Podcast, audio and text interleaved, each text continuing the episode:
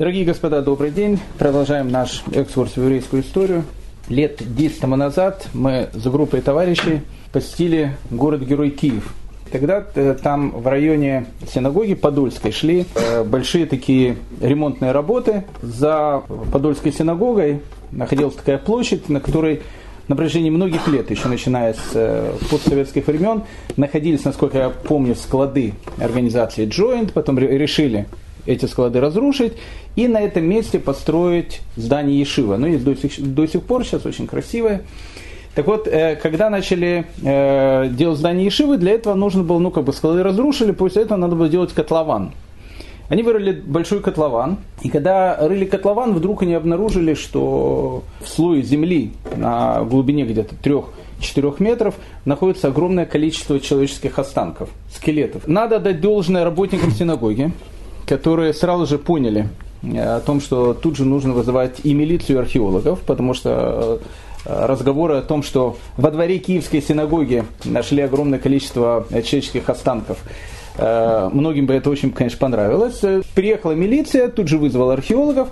И вот как, как раз мы были свидетелями того, как археологи копали, смотрели без всякого без всякого уважения относились к останкам, но это, в общем, как бы многие археологи так делают, выкапывали их, и как раз я подошел, спросил, я говорю, а что это, чьи останки? Они говорят, это век 12, 11-12 век, это древний Киев. Тут, говорит, по всему подолу этого. Я говорю, тут было какое-то кладбище. Нет, они говорят, кладбища никакого тут не было. Э, древний Киев, люди жили тут бедные, человек э, обычно умирал, его могли похоронить прямо во дворе своего дома, так как тут были лачуги, поэтому тут эти останки и находятся. Так э, древний Киев опять встретился с еврейской общиной города Киева относительно современного, уже 20, 21 века. О том, как происходили эти встречи в древнем Киеве с еврейской общиной, мы сегодня поговорим обязательно. Это было на затравку. Но для того, чтобы э, перейти к древнему Киеву, Давайте все-таки немножко э, закончим с нашей Испанией. Мы, мы потом к ней еще вернемся, еще много раз вернемся. Но закончим, поставим какую-то точку для того, чтобы можно было перейти с Пиренейского полуострова в э, украинские Палестины, э, поговорить о начале еврейского присутствия в Киевской Руси. Мы с вами говорили о том, что в 1013 году Кордовский халифат э, перестает существовать, и распался он на различные города-государства. В принципе, это и означало конец цветущего а, арабского присутствия в Испании. На севере Испании находились дикие христианские королевства, и как только Кордовский халифат распался, тут же дикие христианские королевства начали заниматься то, что у нас в 90-е годы называлось чистой воды рэкетом. Что они делали? Они нападали на различные города-государства, потому что халифат распался на различные эмираты. Эмират это город, у города своя какая-то армия. И, в общем, то, те, которые находятся уже не в одном государстве, а в отдельных разбитых городах, с ними легче э, справляться и легче их э, ракетировать, если так можно сказать. Поэтому полудикие христианские королевства этими занимались. Ну, они сжигали поля, спиливали деревья. И вдруг э, цветущая Испания, которая под влиянием арабского халифата, который там был, было одно из самых цветущих государств Европы, потихоньку начинает превращаться в пустыню. Дикие христианские королевства э, не только сжигали, не только разрушали, они уничтожали э, города, уничтожали всю, всю культуру, которая была в этих городах. И единственный метод, как можно было спастись от этих варваров, это откупиться. И многие так и поступали. Когда христианские королевства подходили со своей армией к какому-то городу-государству, и миру предлагали, либо ты платишь деньги, либо, ну, как бы, то, что у нас называется, либо платишь бабки, либо мы тебя в лес, и там, в общем, э, с утюгом ты заплатишь в два раза больше. И поэтому бедные миры готовы были платить все, что угодно, чтобы только подальше от этих варваров. Но варварские христианские королевства севера Испании все более и более начинали захватывать территории. Так э, данниками христиан становятся Сарагоса, Толедо, Севилья. Наверное, самый большой такой рассвет христианской экспансии, он произошел при короле э, Кастилии, который звали Фердинанд I. Вошел он в историю как Фердинанд I Кастильский. Фердинанд I Кастильский объединил государство Леона и Кастилии в единое государство и в 1039 году ни много ни мало решил провозгласить себя императором. То, что на идыше называется словом хуцпа, на, на, идыш, на иврите называется словом хуцпа, на церковно-славянском языке переводится как наглость, это то, что и сделал Фердинанд I в 1039 году. То есть провозгласить себя императором, это то же самое было, что э, если сейчас э, грубо говоря, мэр какого-то небольшого э, российского городка решит провозгласить себя президентом Российской Федерации. Ни много ни мало. Потому что император тогда был. Это был император Священной Римской империи, звали его Генрих II.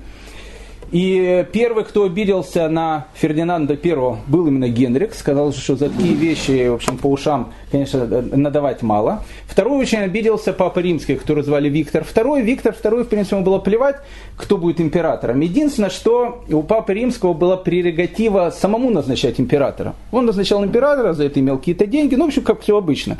А тут вот вдруг выскочка из э, э полудикой, э, дикого королевства Кастилии и Леона, Фердинанд I сам себя провозглашает императором. Ну, как бы это все проглотили, а Фердинанд I начинает потихонечку тоже отхватывать город за городом. В принципе, он занимался, как мы сказали, э, чистой воды рэкетом. Такая вот э, Америка 30-х годов. В принципе, за счет этого Фердинанд I жил, за счет рэкета. То есть, как бы сам ничего толком не производил, а вот э, Эмираты ему платили большие деньги. А все перевернулось при его сыне, которого звали Альфонс VI. Альфонс VI был человеком умным, и он понимал о том, что э, по-старому жить уже невозможно. Э, если жить по старым визготским принципам, о том, что еврей это всегда пархаты, а пархаты значит это всегда плохой, а плохой это значит э, ему не место в нашем королевстве, он долго так тоже не протянет. Он понимал о том, что политику и, и экономическое развитие страны можно делать было только с евреями. А для того, чтобы их делать было только с евреями, нужно было менять законодательство. А законодательство Визготское было одним из самых антисемитских в Европе в то время. И поэтому Альфонс VI ни много ни мало решил поменять э, законы христианских, христианского королевства, Кастилии и Леона, о том, что теперь евреи практически получают равные права с христианами. Такого не было нигде. Ну, только такое, может, было в, в Арабских Эмиратах, в христианском королевстве такого не было. По новому законодательству в принципе, за убийство еврея человека могли наказать точно так же, как и за убийство священника или рыцаря. Для чего это делает Альфонс VI? Альфонс VI это делает только с одной целью. Ему нужны были евреи как помощь в дальнейшем захвате всей Испании. Э, когда Альфонс VI делает свои нововведения, об этом э, дошли слухи до воинственного папы, которого звали э, Григорий VII. Мы с Григорием VII познакомимся. Это был тот папа, который был, в принципе, папой первых крестовых походов. Еще тут был товарищ. Э, когда Григорий VII узнает о том, что на Пиренейском полуострове эти полузабытые христианские королевства, которых знали, что они существуют, но э, они были очень маленькие, они набирали все больше и больше силы. Вдруг в этих христианских королевствах сначала один выскочка провозглашает себя императором, а теперь его сынок ни много ни мало решает давать практически равные права евреям с другими гражданами.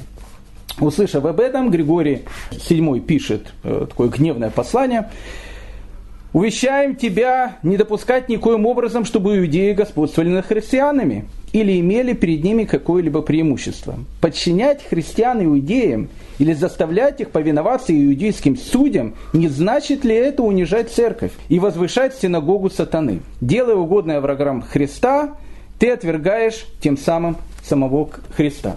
Ну, как бы Альфонс VI на все эти выкрики Григория VII мало обращал внимания. Почему? Потому что ему нужна была а. власть, б. территория и в. евреи, которые помогут ему это сделать. Поэтому у Альфонса VI э, мы знаем, что был э, советник, его врач, которого звали э, Раф Авраам Ибн Шалиб, который очень-очень помогал в его политике. А у Альфонса VI, в принципе, все шло очень даже неплохо. Потому что ни много ни мало в 1085 году Альфонс VI захватил Толедо. Толедо, хочу вам напомнить, было когда-то древней столицей визготских визготов, которые жили в Испании. И поэтому освобождение Толеда, древней столицы визготов, Для христианских королевств это был, была очень такая знаковая вещь, и отныне Толедо, оно переходит под власть христианского севера. Альфонс VI дошел э, до таких вещей, что даже решил ни много ни мало, э, ну, как бы заняться рейхом, они все рейхи там занимались, и посылает э, э, своего врача и советника Рафа э, Амрама Ибн Шалиба к эмиру Кордовы, с тем, чтобы ни много ни мало сказать эмиру Кордовы следующий, следующий ультиматум. Либо эмир Кордовы ему увеличивает дань и отдает ему э, ну, как бы жемчужину, она тогда была полуразрушена, но все равно оставалась жемчужиной арабского присутствия в Испании. Дворец, который назывался Аль-Захра, который мы говорили, построил Абдурахман III, отдает мне Аль-Захру, платит деньги, или иначе, ну как бы иначе, ну в общем мы поступим так, как поступали обычно в 91-92 году э, в солнечном э, Киеве и других э, городах бывшего Советского Союза. Просто придут ребята и в общем будет плохо. Эмир Кордовы, которого звали Матамит, он это воспринял как полную наглость и тут же приказал отрубить голову бедному Рафа Абраму и Шалибу за то, что он осмелился озвучить такое, э, такое требование. Так, э, Раби Абрам Имед Шалиб погибает на исполнении, э, при исполнении служебных обязательств. Когда арабы увидели о том, что долго так продолжаться не может, и они видели о том, что разрозненные города-государства, которые в принципе сами воевали друг с другом, долго так не протянут, они решили обратиться к помощи. Кому обратиться к помощи? Ну, как бы, как вы знаете, есть старое правило, которое звучит о том, что клин клином вышибают. Если есть клин, который называется варварские христианские королевства Севера Испании, значит нужно вышибить другим клином, не менее варварскими, но с этой стороны уже только мусульманскими товарищами. Где же таких мусульманских товарищей найти? А их можно было найти довольно легко. Те же самые берберы, то же самое Марокко, тот же самый Магриб, то, в общем, как бы э, история э, старая, которая много раз повторялась э, в Испании. А в Магрибе, на территории современного Марокко, правила такая, такие товарищи, которых звали аль-маравиды. Для того, чтобы познакомиться с аль-маравидами, товарищи были очень интересны, надо понять, что, что это такое вообще аль-маравиды. В Сахаре в те времена существовало огромное количество воинствующих берберских племен – это были берберы не совсем такие, как берберы, ну, берберы бывают разные, черный, белый, красный, как, э, как поется в, в песне. Э, поэтому в данном случае это были берберы, которые, у которых была очень-очень темная кожа, они были такого более негроидного вида, они обитали в Сахаре, ну, занимались тем, что, в принципе, ну, занимались берберы в Сахаре, они занимались чистой воды разбоем. Но они были очень такие, но они были такие бандиты, но очень такие скромные бандиты, потому что еще даже до принятия ислама э, они славились тем, что и мужчины, и женщины покрывали полностью лицо, оставляя открытые только глаза. Но в принципе в Сахаре, там где очень сильный песок, может быть это плюс-минус нормальное такое э, обмундирование, в которой э, должен ходить человек. Ну, как бы там ни было, и на старуху, как говорится, бывает обращение в праведные религии, берберские племена Сахары потихонечку перешли в ислам. И вот, когда они перешли в ислам, они превратились из э, разбойников э, э, в таких воинствующих разбойников берберов мусульман. И они не знали, что, что с этим своим разбойничьим духом делать. И вот э, их вождь, который и принимает ислам, которого зовут Яхя ибн Ибрагим, в 1036 году решил совершить хадж – решил совершить паломничество в Мекку. Очень благое такое действие. И вот э, Яхи ибн Ибрагим уходит, приходит в Сахары, э, идет в цивилизованные государства э, ислама. Все, что он видит, его это, в общем, все поражает.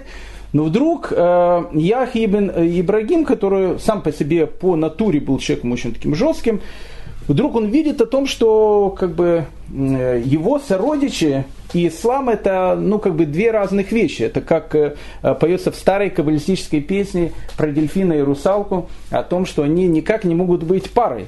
И вот он смотрит, с одной стороны, как бы они такие разбойники, берберы дикие, с другой стороны, они мусульмане. Как-то это надо все э, соединить. И вот он считает, что живут они неправедно. и решает о том, что надо к ним кого-то привести, чтобы он их научил праведному исламу. Такого человека он встретил в Мекке, звали его Абдулла, Э, и Абдулла решил поджигать. Э, почему поджигать? Потому что Абдулла был таким, э, были разные исламские священники, законоведы. Абдулла в данном случае был человеком очень-очень фанатичным. И, в принципе, Яхим Ибн Абирагим нашел того, кого искал. Абдулла, в общем, ему стал советником, и когда он приехал к берберам, он сказал, ребята, живете вы совершенно неправильно, живете вы совершенно не по-исламски, и Абдулла, в принципе, создал э, первое так называемое исламское государство, государство запрещенное в Российской Федерации, во многих других странах. Э, в принципе, альмаравиды стали, ну, такими игилом 10-11 веков новой эры очень фанатичные, очень воинственные, воинственные. И вот они находятся за Гибралтарским проливом, прямо вот тут вот рядышком. А Эмират, э, Испания, они видят о том, что ну как бы тут надо выбирать что-то одно. То есть либо их христианские королевства полностью забьют, либо надо вызывать своих, в общем, как не столько собратьев, но, в общем, как бы, ну, тоже мусульман, которые смогут помочь. А, собрал совет эмиров, и Севильский мир сказал, что я предпочитаю быть погонщиком мулов в Африке, чем свинопасом у христиан Андалузии. И было решено о том, что аль-Маравидов нужно пригласить в Испанию. Аль-Маравиды приехали в Испанию, ну, когда полудикие э, христианские э, э, королевства встретились с полудикими берберскими племенами Сахары, они сказали известную латинскую поговорку «хавайся, кто может», и в течение некоторого времени альмаравиды, они оттеснили христиан обратно на север, и практически на протяжении последующих 50 лет они правили э, когда-то цветущим э, кордовским халифатом. Интересно, э, археологи находят вот эти вот следы присутствия альмаравидов. В Кордове есть такой музей, там есть колонны, и на колоннах было когда-то изображение каких-то, я не знаю, пастушков или еще кого-то. И у них у всех отбитые лица. Так э, экскурсовод Кордове говорит, это сделали не христиане, это сделали альмаравиды. Альмаравиды были такие товарищи, которые, ну, как э, э, Пальмиру взорвали, точно так же они взорвали все произведения искусства, которые были у тогдашних мусульман Испании, потому что они считали, что это не истинный ислам.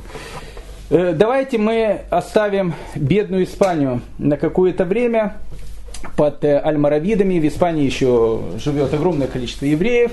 Мы к Испании вернемся. В Испании еще должен появиться и Рамбам, и Раби Гуда Леви, и Раби Авраам Ибн Эзра, и Рамбан, Раби Маше бен Нахман. В общем, о Испании еще будем говорить очень-очень много.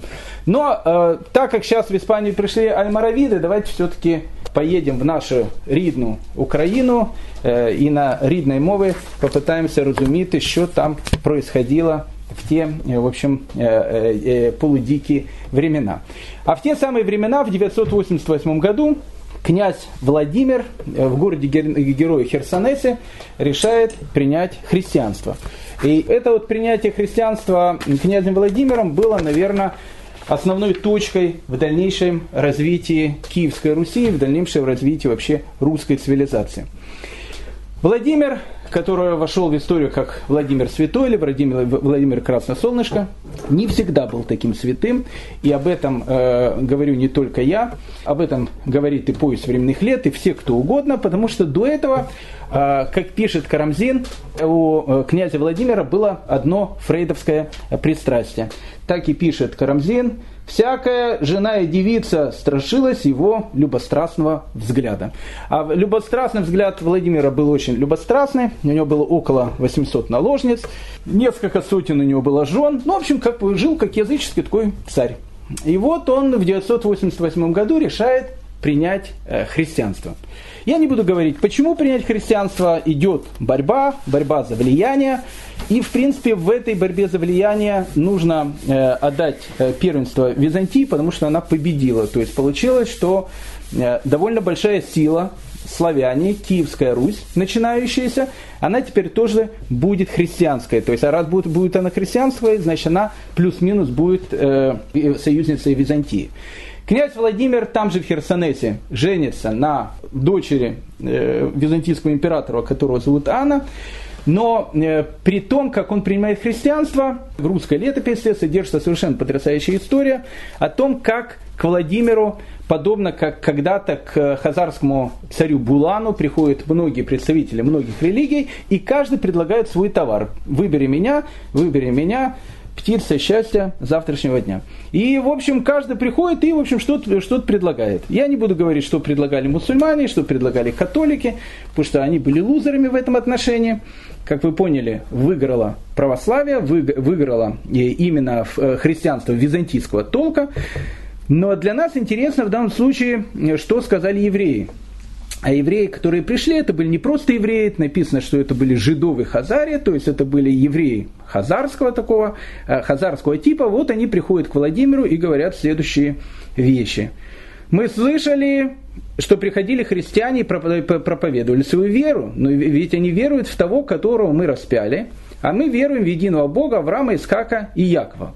Ну, как бы э, по э, тому, что написано в летописи, в данном случае евреи, они тоже представляются такими ракетерами, которые приходят и сразу говорят, мы, значит, как бы того, в кого они верят, распяли, поэтому с нами надо иметь дело. То есть мы самые такие крутые.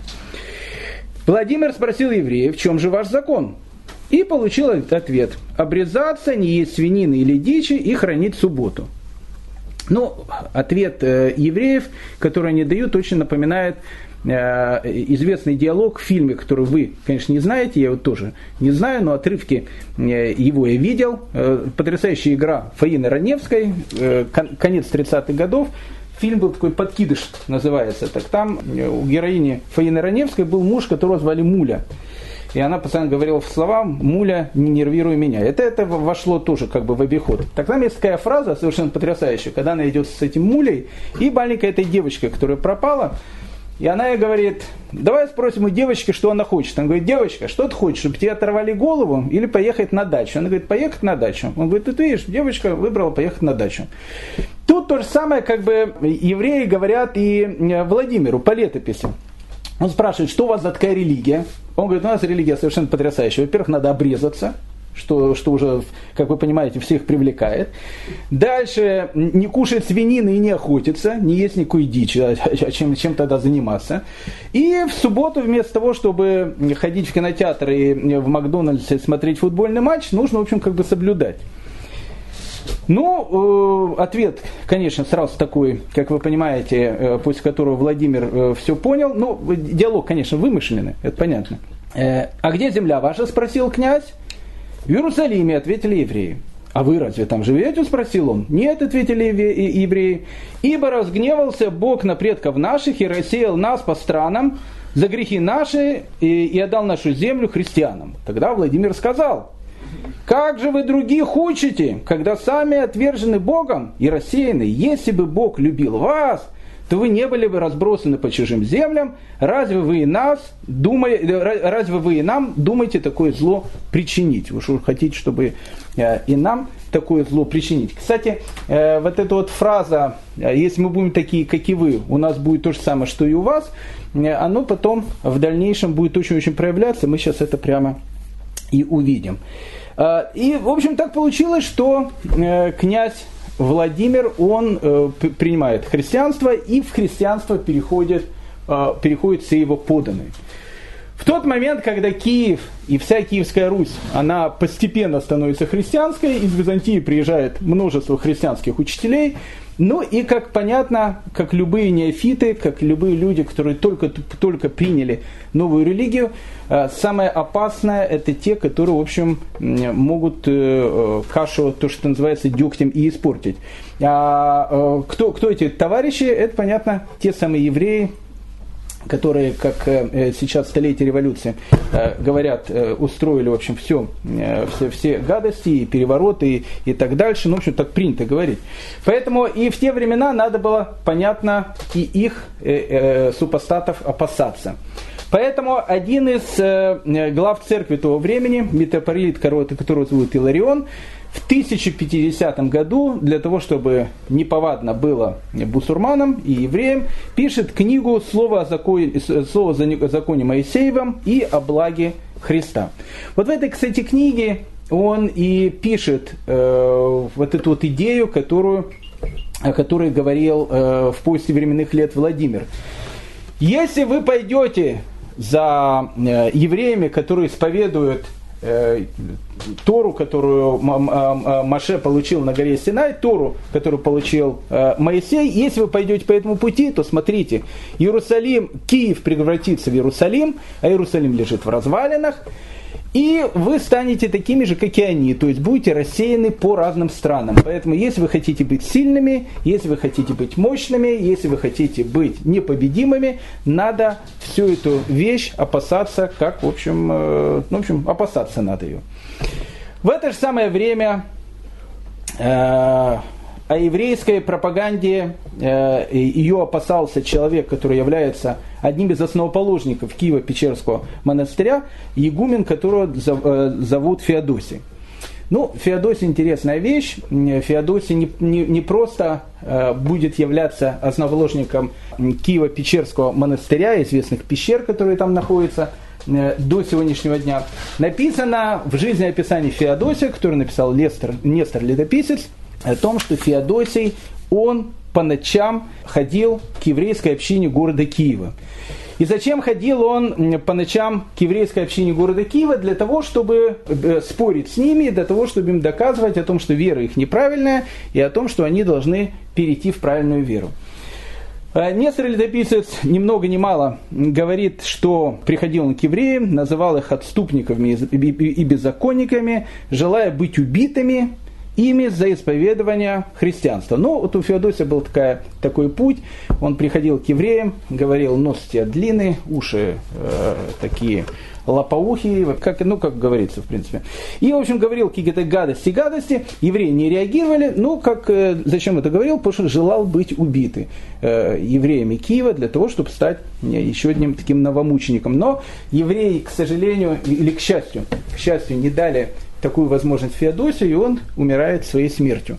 Но влияние, которое было э, у евреев, видно, оно было довольно сильным, потому что тот же самый Феодосий ни много ни мало получает такое письмо то, что, то, что на равинском языке будет называться шелот шувот, то есть э, респонсы, вопросы и ответы. Получает э, в данном случае письмо от князя Язослава Ярославовича, который задает Феодосию чисто логический вопрос. Спрашивает Язослав Ярославович у Феодосия следующее. Скажите, батюшка, а можно ли резать скот в воскресенье? Ну, как бы э, мы знаем, что там в шаббат нельзя делать то-то, то-то, то-то. Он прямо сам, можно ли скот в воскресенье резать? Насчет чего Феодосий сразу же отвечает в очень жесткой форме. Он говорит, смотри, уважаемый Ярослав Ярославович, Тора запрещает варить пищу в шаббат, и все, что нужно делать, надо делать до шаббата. Но это запрещает Тора. И Тора говорит соблюдать шаббат. То, что исповедуем мы, это совершенно другая вещь.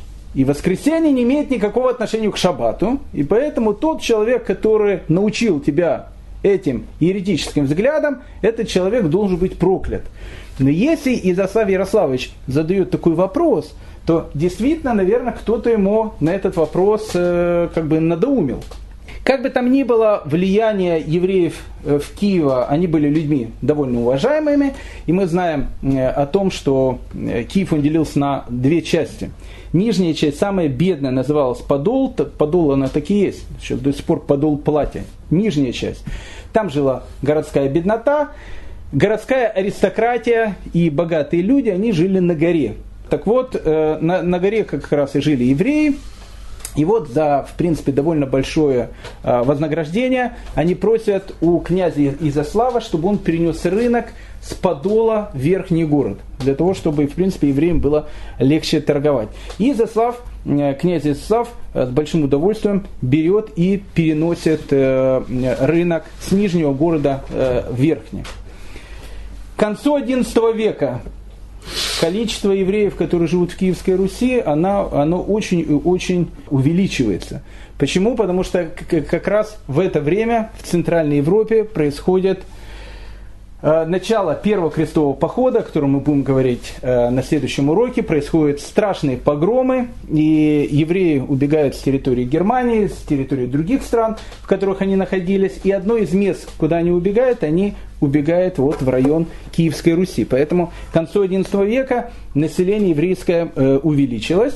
Э, мы знаем о том, что между князьями и евреями и вообще э, местными жителями отношение было очень и очень неплохим.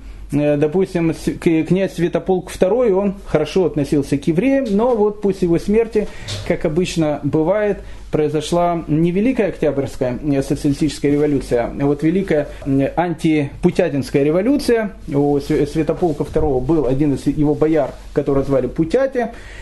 Посчитали о том, что евреи с ним заодно, и в 1113 году был страшный киевский погром, о котором так и написано «Кияниши, разграбиши двор путяти и доша на жиди, и разграбиши их также». То есть мы видим о том, что в 1113 году произошел первый еврейский погром, а в 1124 году, когда в принципе горел практически весь деревянный Киев, а в средние века понятие пожара – это понятие очень и очень часто встречающееся – мы видим о том, что э, сгорает также и большая часть еврейского квартала Киева.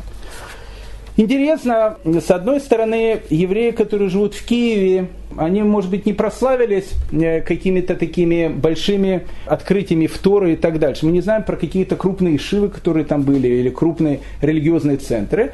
Хотя, в принципе, э, были люди, которые так или иначе оставили свой довольно яркий след в истории. Ну, допустим, сохранилось имя э, человека, которого звали Раби Исхак из Руси. Мы знаем, что Рав, э, Рав Исхак Мируся был э, учеником очень известной Ишиви в Вормсе, а другой человек, которого звали Раби Маше из Киева, ни много ни мало, даже был учеником э, Рабейну Тама. Кстати, интересная вещь тут, ну как бы из песни слов не выкинешь, поэтому э, буду читать, как написано. Э, есть такая книжка, которая называется «Сефер Ашагам».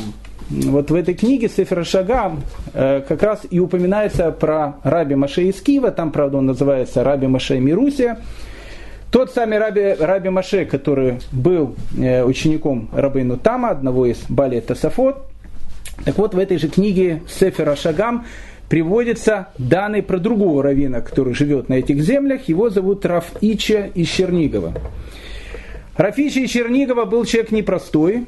Он был учеником Раби Югуды Ахасида. Раби Югуда Ахасид будет человеком, который э, будет основоположником такого э, потрясающего духовного движения, которое будет называться Хасидея Шкинас. Мы о нем будем говорить чуть, чуть позже. Многие из э, людей, которые которые были вовлечены в это учение, в, в огромное философское, мусаровское, этическое учение, они будут погибать под, э, под мечами крестоносцев. Так вот, э, Раби Ичи из Чернигова учился в Германии, учился у Раби Игуды Хасида, и какой-то волей судьбы он был, в общем, заброшен в Чернигов. Так вот, в Сефер Ашоам приводится алахический респонс, который пишет Раф Ичи из Чернигова. Есть такое понятие э, в иудаизме, которое называется ибум. Ибум э, переводится как э, ливерантный брак. Ну, каждый знает, что такое ибум. Э, все смотрели потрясающее каббалистическое такое экранизированное произведение, которое называется «Малыш и Карлсон».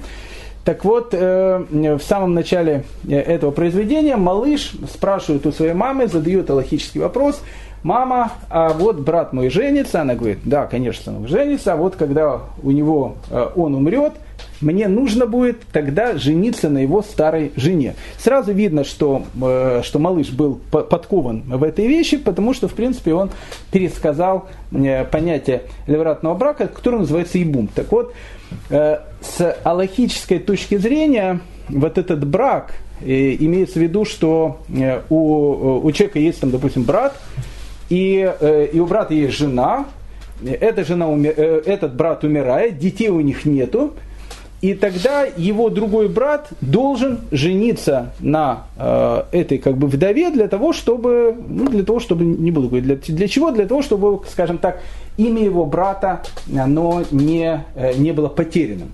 Так вот, э, обряд Ибума он происходит при помощи того, что просто они женятся. То есть там, может быть, нету э, там, ни хупы, ни каких-то там э, договоров, как сейчас есть, ни разбивания, ни разбивания там различных фужеров в память о разрушенном Иерусалимском храме, а происходит так, что она становится его женой посредством того, что они начинают просто жить вместе. Так происходит вот это брак-сочетание при обряде, который называется Ибум. Так вот, Рафичи из Чернигова, описывая этот обряд в Сефира Шагам, пишет следующее.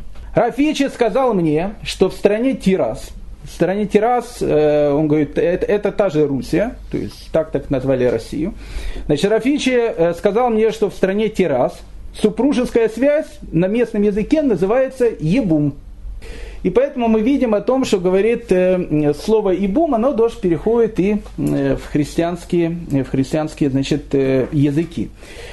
Евреи жили также и во Владимире. Мы знаем одного из таких раввинов, которых там жил. Его звали Раф Шлома Бар Исхак из Владимира. Кстати, в дальнейшем, в дальнейшем как-то все, все перемешалось. И вот этот Раф э, Шлома Бар Исхак, который сокращенно просто переводится Раши, э, в дальнейшем уже переписчик, когда будет описывать его алахический респонс, ну, как бы, нас Рав Шломо э, бар Ицхак из Владимира надо как сокращать, поэтому он пишет Раши из Владимира. А потом уже более поздний переписчик решил о том, что Раши, который жил в Провансе, который жил во Франции, с какой-то, с какой-то целью почему-то оказался в стольном граде Владимир. Э, так он и пишет. Раши, благословенна его память, говорил, я Шлома Бар Искак был в Руси, в городе Владимире, 9 ава, и там должно было быть обрезание. В синагоге присутствовали тогда Рав Давид Бархаздай, Рав Авраам его сын Рав Синай. Рав Синай, кстати, имя чисто хазарское.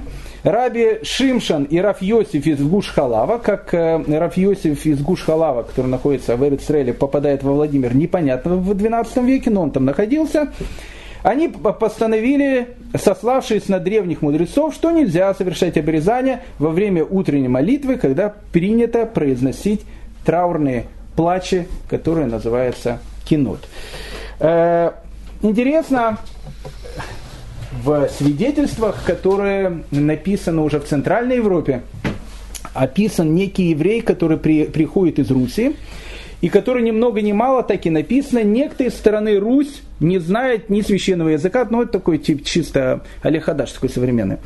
Некто из Русь не знает ни священного языка, ни греческого, ни арабского, сейчас бы сказали, ни английского, ни какого-то еще другого, поскольку у него поскольку у него родной язык и говорит он по-хананейски. Вот это очень интересная вещь, я не буду в нее э, углубляться, но интересно, славянский язык почему-то называли хананейским языком. Этот самый хананейский язык, славянский язык, несколько раз даже приводит Раши в своих комментариях. Почему же все-таки, почему вдруг славянский язык называется хананейским языком? Ну, тут нужно тоже некую, некую такую вещь э, сказать, вставить э, пару копеек, тогда это будет более понятно, но тогда нам нужно будет пройти чуть-чуть дальше и посмотреть, э, что происходит с соседом Киевской Руси, с государством, которое э, в ближайшее время будет называться Польшей. Один из э, колыбелей э, а, ашкенадского еврейства Восточной Европы. Польша, с Польши будет, э, евреи будут переходить на территорию Украины и так дальше. Э, Киевская Русь, она, как мы говорили, входит под влияние Византии.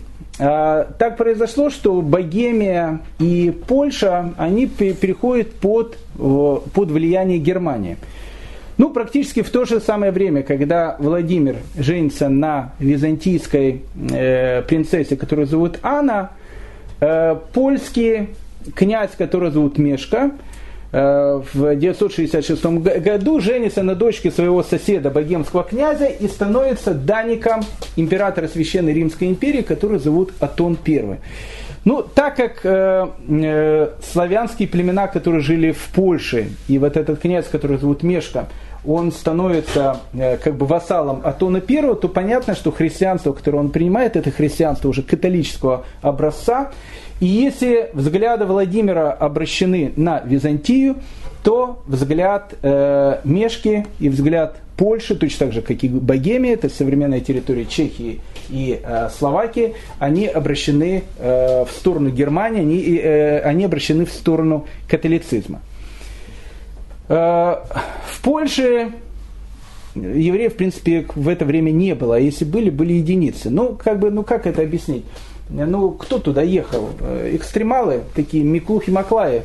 Потому что в те времена это то же самое было, что поехать в Папуановую Гвинею и пожить там э, среди папуасов. Ну, как бы, нет, они, я не скажу, они были как папуасы, у них была какая-то какая форма развития, безусловно, была, но это были варварские племена по отношению к Европе. Поэтому любой нормальный человек, а евреи, в принципе, не всегда были люди относительно нормальные, просто так на территорию Польши, которая в те времена представляла одну непроходимую тайгу, с полудикими э, языческими племенами, которые там жили, просто так, в общем, конечно, туда не пойдет. Но мы знаем о том, что были такие Миклух Маклаи, были такие смельчаки. Дело в том, что в 8 веке Карл Великий, когда покорил богемских славян, э, его э, как бы территория, она вплотную подошла к границе с Польшей. А вот Богемия в те самые времена, Богемия, это территория современной Чехии, славилась, в принципе, по всему миру.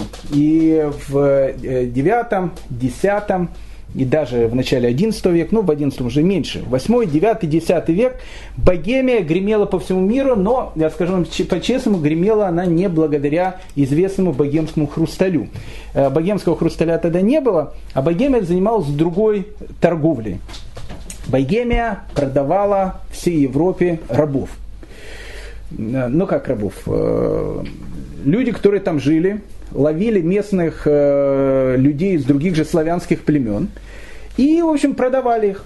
И поэтому в основной, основной трейд продажи белых рабов, который в принципе существовал тогда в Европе, он происходил именно из этих, из этих земель. Хочу сказать, что по одной из версий Э, слово славяне, оно созвучно даже английскому слову slave, э, раб.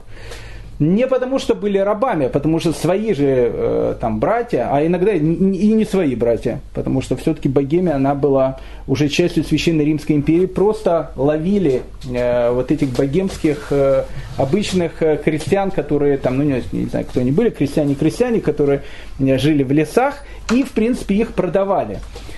Поэтому, в принципе, для евреев, которые, кстати, частично участвовали в этой торговле, потому что в те времена торговля э, рабами, она была очень-очень такой престижной, кстати, оно не считалось э, каким-то позорной вещью. То же самое, что в наше время продавать восьмую, девятую, даже, может быть, десятую модель там айфона, айфона, самсунга и так дальше. В принципе, это, ну как, раб в те времена это, это, это как бы серьезно, серьезно дорогой товар. Сейчас э, человек, когда у него спрашиваешь, что ты продаешь, он говорит, я продаю дорогие машины, к нему относятся с уважением. В те времена, что ты продаешь, я продаю рабов, к нему относились тоже с уважением. Человек богатый, занимается занимается довольно таким э, серьезным э, бизнесом. Так вот, в принципе, для евреев, э, которые у которых понятия рабства как, как такового не было никогда у самих, и которые, видя о том, что люди иногда продают своих же собственных братьев, для них это, конечно, все соответствовало известному библейской истории, о Кнаане, о Ханане. Мы знаем о том, что у Ноха было трое сыновей, Шем, Хам и Яфет. Так вот, э, у Хама был внук, которого, которого звали Кнаан, и вот в самой же книге Берешит, самой книге Бития написано о том, что Ханан навечно будет рабом. Так вот, э, видя о том, что богемские Э, богемские э, люди, которые жили в Богеме, торгуют своими же братьями и говорят они на славянском языке, э, так и получилось, что славянский язык начал называться языком хананейским. Поэтому мы видим человека, который посещает Европу, не знает ни священного языка, ни греческого, ни арабского, говорит только на хананейском языке. Так вот, э, в те самые времена в Польше, о которых мы говорим, евреев практически не было. Если были евреи, то были какие-то смельчаки. Хотя, в принципе, э, древняя польская легенда доносит нас некие отголоски того, что э, могло происходить в то время. А произошла однажды некая история, связанная с легендарным польским князем, которого зовут Пяст, от него идет известный род Пястов. Э, и есть известная история о том, как этот род Пястов э, в общем, появился на исторической сцене. История была такая, так говорит легенда. В IX веке, веке после смерти князя Попеля поляки собрались э, в городе под названием Крушевиц и решили там избрать нового князя. Ну, Э, поляки еще в те времена были язычниками. Э, выбор князя происходил довольно шумно, довольно бурно. Э, одни говорили, надо избрать одного князя, другие говорили, надо избрать другого князя. Ну, в общем, а происходила история, что спор был большой, а воз был, а ныне там. То есть ничего, в принципе, не происходило. И вот тогда решили э, сделать поляки то, что в принципе делают при избрании Папы Римского. Они решили о том, что если мы никак не можем избрать э, князя, давайте сделаем так. Случай. Никто ни, ниоткуда не, не выходит из города Крушевиц. И первый же человек, который зайдет в этот город, мы его избираем князем. И это будет как бы знак богов о том, что этот человек должен править нами. Итак, это, это, это так произошло, что вдруг в город Крушевиц приходит человек, которого зовут Авраам Парховник. Ну, само имя Парховник, оно уже как бы показывает легендарно. Парховник это в смысле Авраам, который связан с порохом. Не, не придумали еще тогда китайцы порох. Поэтому э, легенда, безусловно, более поздняя. И что там этот Авраам, э, Парховник, делает э, в полудикой крушевице в 9 веке, тоже непонятно. Но легенда, она есть легенда. И вот, значит, э, приходит Авраам э, Парховник, и они видят его, говорят, о, как тебя зовут? Авраам. Будешь Авраам нашим князем. И избирает Авраама, э, Парховника, князем э, поляков. Авраам Парховник нет, я так сразу не могу, э, из, ну, как говорится, из грязи в князе, я должен подумать. И вот он говорит, дайте мне подумать. Они говорят, мы тебе даем один день подумать, закрыли тебя в доме, либо ты будешь с нами княжить, либо, как в этом фильме подкидыш, либо голову тебе оторвем, либо поедешь на дачу. То есть, ну, как бы, либо будешь кня- князем, либо мы тебя, в общем, прибьем.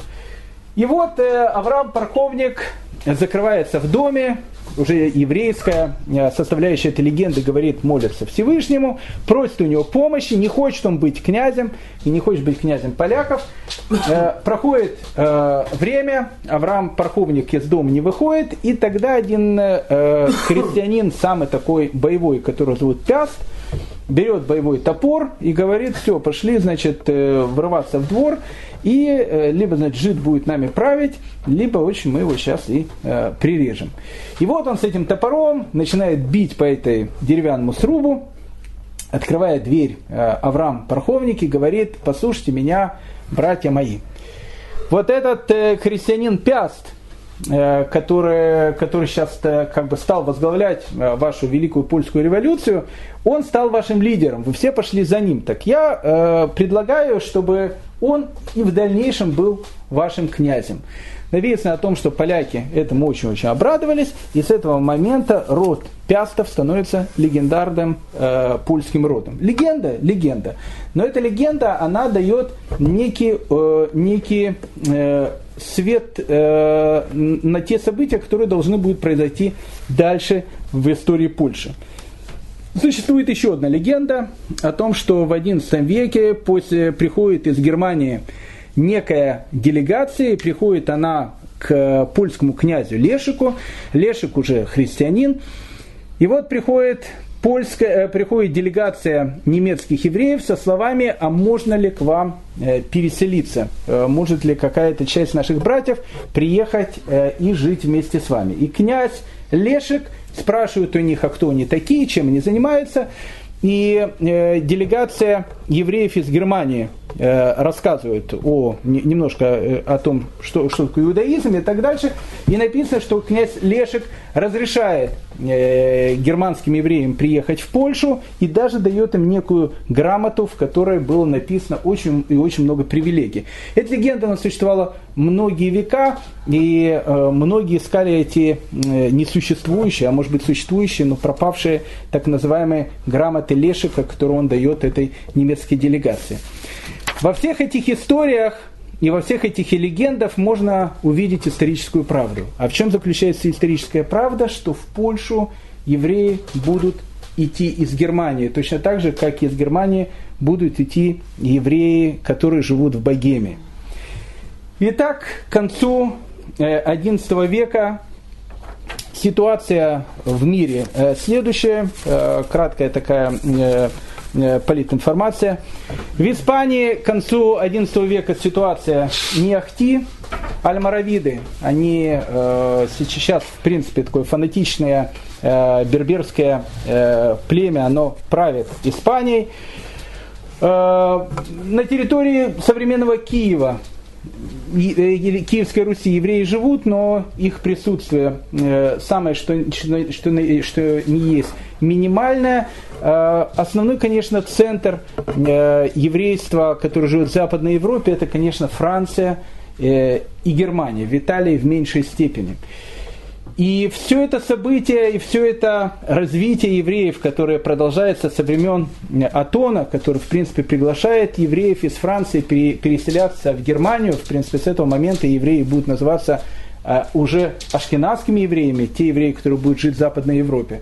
Все было хорошо, но все это, вся эта благодать будет закончена в 1096 году, когда э, огромные массы э, бедных жителей Европы, ни много ни мало, решат отправиться в Палестину, э, решат освободить э, гроб э, Господен. История, которая будет называться, войдет в историографию под именем Первый крестовый поход, который принесет огромное огромное страдание еврейскому народу и, в принципе, будет тем толчком, когда часть евреев действительно начнет переселяться из Западной и Центральной Европы в Восточную Европу. Но об этом всем поговорим в следующей серии. Всем большое спасибо.